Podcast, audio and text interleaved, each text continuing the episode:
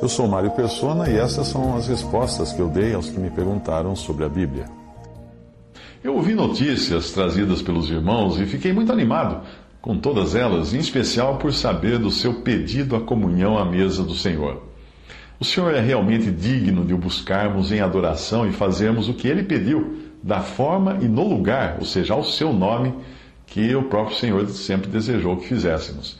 Eu tenho certeza de que os irmãos da Assembleia mais próxima de você também estão alegres com o seu pedido, mas nenhum deles tanto quanto o próprio Senhor. Que honra para o nome de Cristo é ele poder ver mais um que deixa para trás os sistemas humanos, sistemas religiosos apenas para a obediência de fé. Hoje as pessoas buscam a Deus com tantos interesses como prosperidade, cura, relacionamentos, música, etc, etc. E ficam tão ocupadas com tantas coisas que acabam perdendo a boa parte, aquela que Maria escolheu, estar aos pés de Jesus e ouvir dele. Lucas 10, 39 a 42 diz: E tinha esta uma irmã, Marta tinha uma irmã chamada Maria, a qual, assentando-se também aos pés de Jesus, ouvia a sua palavra. Marta, porém, andava distraída em muitos serviços e, aproximando-se, disse: Senhor, se não se te dá de que a minha irmã me deixe servir só, diz-lhe que me ajude. E respondendo Jesus, disse-lhe: Marta, Marta, estás ansiosa e afadigada com muitas coisas, mas uma só é necessária. E Maria escolheu a boa parte, a qual não lhe será tirada. Às vezes nós ficamos relutantes quanto ao que fazer por estarmos ocupados com a obra do Evangelho no lugar onde estamos. Mas nunca devemos nos esquecer de que há coisas que Deus dá e há coisas que Deus procura. Dentre as coisas que Deus dá estão os dons, inclusive evangelistas, pastores e doutores ou mestres. E quando nós nos preocupamos com a obra na seara de Deus, será que nós procuramos formar mais trabalhadores? Ou pedimos que o Pai envie trabalhadores para a sua seara. Efésios 4,11 diz que Ele mesmo, Senhor Jesus, deu uns para apóstolos e outros para profetas e outros para evangelistas e outros para pastores e doutores. E em Mateus 9, 37 e 38, então disse aos seus discípulos, Jesus disse, a seara é realmente grande, mas poucos os ceifeiros. Rogai, pois, ao Senhor da seara que mande ceifeiros para a sua seara. Se as coisas relacionadas ao serviço ou trabalho na seara de Deus são aquelas que Ele mesmo providencia, o que será que Deus procura então de nós? Ele procura adoradores. Isto Ele não dá. Como os dons, como evangelistas, pastores e doutores, Ele dá. Agora, adoradores Ele procura. Mas não apenas adoradores, mas aqueles que adorem em espírito e em verdade. João 4, 23, 24 diz que a hora vem, e agora é, em que os verdadeiros adoradores adorarão o Pai em espírito e em verdade, porque o Pai procura a tais que assim o adorem. Deus é espírito e importa que os que o adoram o adorem em espírito e em verdade. Os judeus adoravam, adoravam em verdade, porque eram zelosos das Escrituras, mas não em espírito. As religiões criadas pelos homens adoram em espírito, mas não em verdade por fecharem os olhos para as Escrituras e fazerem cada uma do jeito que acha melhor. A responsabilidade do crente está em individualmente buscar onde e como o Senhor quer ser adorado. E isto é algo que perguntamos a Ele, como fizeram os discípulos em Lucas 22, de 8 a 14, e mandou a Pedro e a João, dizendo: Ide, preparai-nos a Páscoa para que a comamos. E eles lhe perguntaram: Onde queres que a preparemos? Ele lhes disse: Eis que quando entrardes na cidade encontrareis um homem levando um cântaro de água. Seguiu até a casa em que ele entrar. E direis ao pai de família da casa: O mestre te diz: Onde está o aposento em que hei de comer a Páscoa com os meus discípulos? Então ele vos mostrará um grande cenáculo mobiliado. Aí fazei preparativos. E indo eles acharam como lhes havia sido dito e prepararam a Páscoa. E chegada a hora, pôs-se à mesa e com ele os doze apóstolos.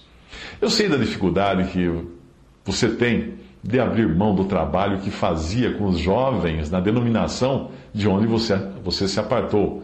Eu passei por um dilema parecido com o que você está passando agora. Isso foi há mais de 30 anos. Eu pregava em uma pequena congregação batista e minha esposa ensinava na escola dominical. Então nós viemos a conhecer o lugar de reunião conforme ele é mostrado na palavra de Deus e aí ficamos na dúvida: deixar a denominação ou não? O que nos manteve lá até a última hora foi justamente a preocupação do que a nossa saída poderia causar naqueles, naqueles jovens, naquelas jovens e crianças. Mas quando nós aprendemos a colocar tudo nas mãos do Senhor e a seguir a direção do Espírito, as coisas ficaram bem mais fáceis. Em 2 Timóteo 2 há uma passagem de grande instrução. Versículos 19 a 21 diz: Todavia, o, fundamento de Deus fica firme, tendo este selo: O Senhor conhece os que são seus, e qualquer que profere o nome de Cristo aparte-se da iniquidade. Ora, numa grande casa que é a grande casa da cristandade hoje, não somente há vasos de ouro e de prata, mas também de pau e de barro, uns para a honra, outros, porém, para a desonra. De sorte que, se alguém se purificar destas coisas, será vaso para a honra, santificado e idôneo para uso do Senhor e preparado para toda boa obra. A parte para a qual eu quero chamar a sua atenção aqui é ser um vaso para a honra. Quando nós queremos ser vaso para a honra, nós procuramos nos afastar do mal, sem nos preocuparmos com os que permanecem lá. A decisão é individual, porque o discernimento é individual. Evidentemente, eu não chamaria os irmãos que estão nas iluminações de vasos para desonra, porque eles também querem honrar a Cristo, apesar de imporem limitações a si mesmos por estarem sujeitos a um sistema que tolhe a liberdade do Espírito Santo. Então vamos pensar apenas nos vasos para a honra. Mas aí entra um detalhe: nós podemos ser vasos para a honra e podemos ser vasos para a honra preparados para toda boa obra. O que significa isso? Quando eu me, mudei para Alto Paraíso, na viagem de ida, eu atolei a Kombi e para tirá-la do atoleiro eu precisei erguê-la com um macaco e enfiar pedaços de canela de ema, é uma planta que tem muito no cerrado, debaixo da roda. O problema é que eu não tinha nenhuma pedra ou viga de madeira para apoiar o macaco chovia tremendamente e eu, o macaco enterrava no barro. E as canelas de ema eram, eram muito moles para segurar o macaco.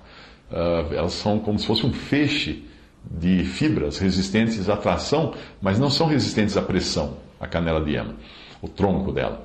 Uh, então eu peguei das coisas da mudança, tinha uma panela dessas de alumínio fundido, dessas grossas, né? Essas, tipo panela de ferro, só, só que é de alumínio. Novinha, novinha, nunca tinha sido usada. Aí eu coloquei ela sobre a lama com a base do macaco dentro dela, criando assim uma sapata, e funcionou perfeitamente. Eu tirei o carro do atoleiro, só que, só que a panela já era, né? Ficou toda torcida, toda marcada com a pata do, do macaco. A base do macaco deixou marcas tão profundas nela que não, não servia mais para cozinhar. Mesmo assim, a partir daquele dia, eu passei a carregar a panela, do, daquela panela, dentro do estepe da Kombi. E ela foi usada em muitos outros atoleiros onde eu caí, mas eu nunca usei para preparar comida. Se nós considerarmos que cozinhar é uma boa obra, sem a qual não sobrevivemos, as minhas panelas de cozinha estavam sempre preparadas para toda boa obra e eram usadas em diferentes refeições. Elas estavam planas, alinhadas, limpas, prontas. Porém, aquela panela só servia para uma coisa: apoiar o macaco na lama. Um cristão pode ser um vaso para a honra e, mesmo assim, não estar preparado para toda boa obra, só para uma ou duas. Às vezes, nós não percebemos o quanto nós estamos limitando a ação do Espírito Santo através de nós por colocarmos todo o nosso foco em algo, sem perceber que o Senhor nos queria para outras atividades, algumas muito mais nobres do que apoiar um macaco na lama.